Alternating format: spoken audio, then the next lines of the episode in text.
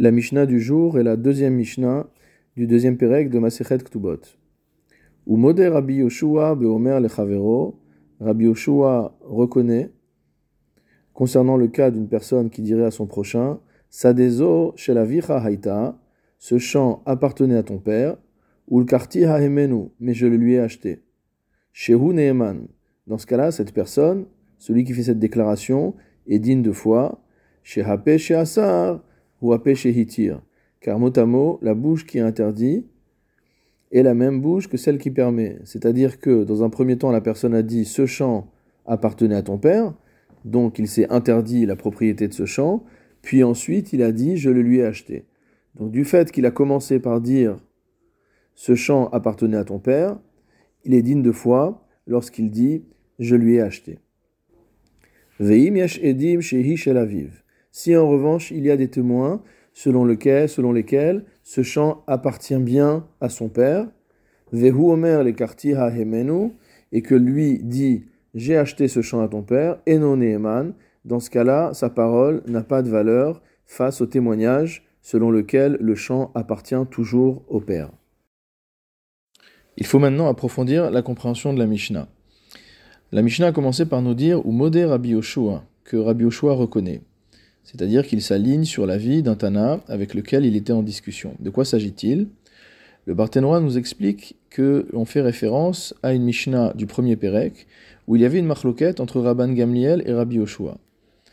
Il s'agissait du cas d'une femme qui déclare à son mari qu'elle a été violée après les Hiroussines, après la première partie du mariage, et que pour cette raison, elle a donc perdu sa virginité. D'après Rabban Gamliel, on donne foi à ce que dit la femme en question, mais d'après Rabbi Yoshua, on ne euh, donne pas de crédit à ce qu'elle raconte, et on considère qu'en vérité, elle n'a pas été violée, mais qu'elle a eu un rapport qui était interdit avant le mariage, et que donc le mariage est annulé puisqu'il y avait une erreur sur la nature du contrat de mariage. D'après le Barthénora, le raisonnement de Rabban Gamliel pour donner euh, crédit à la femme est un raisonnement qu'on appelle un migo, c'est-à-dire lorsqu'une personne aurait pu faire une déclaration qui lui était plus favorable et qu'elle fait en vérité une déclaration qui lui est moins favorable, on croit forcément cette déclaration. En l'occurrence, la femme aurait pu dire Mukat etz ani, elle aurait pu dire qu'elle avait perdu sa virginité en raison d'un éclat de bois, plutôt que de dire qu'elle avait été violée, puisque en disant qu'elle a été violée, elle devient psula la keuna, elle ne pourra plus jamais se marier avec un kohen. Et par conséquent, si elle fait une telle déclaration, c'est qu'elle dit la vérité. Dans ce cas-là, Rabbi Oshua pensait que on ne peut pas s'appuyer sur un migo pour croire, ce que la femme déclare. Parce qu'il s'agit, mot à mot, d'un problème de Issour Véter, de choses permises et interdites. Il s'agit de permettre à cette femme de se marier avec un Kohen ou pas.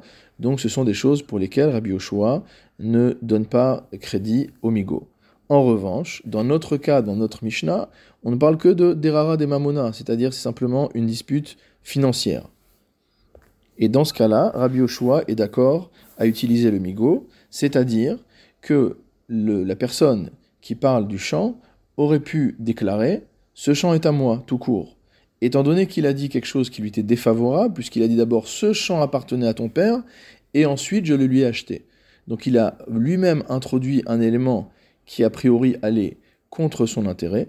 Donc s'il l'a fait, c'est qu'il dit la vérité, puisqu'il aurait pu dire quelque chose qui lui était plus favorable.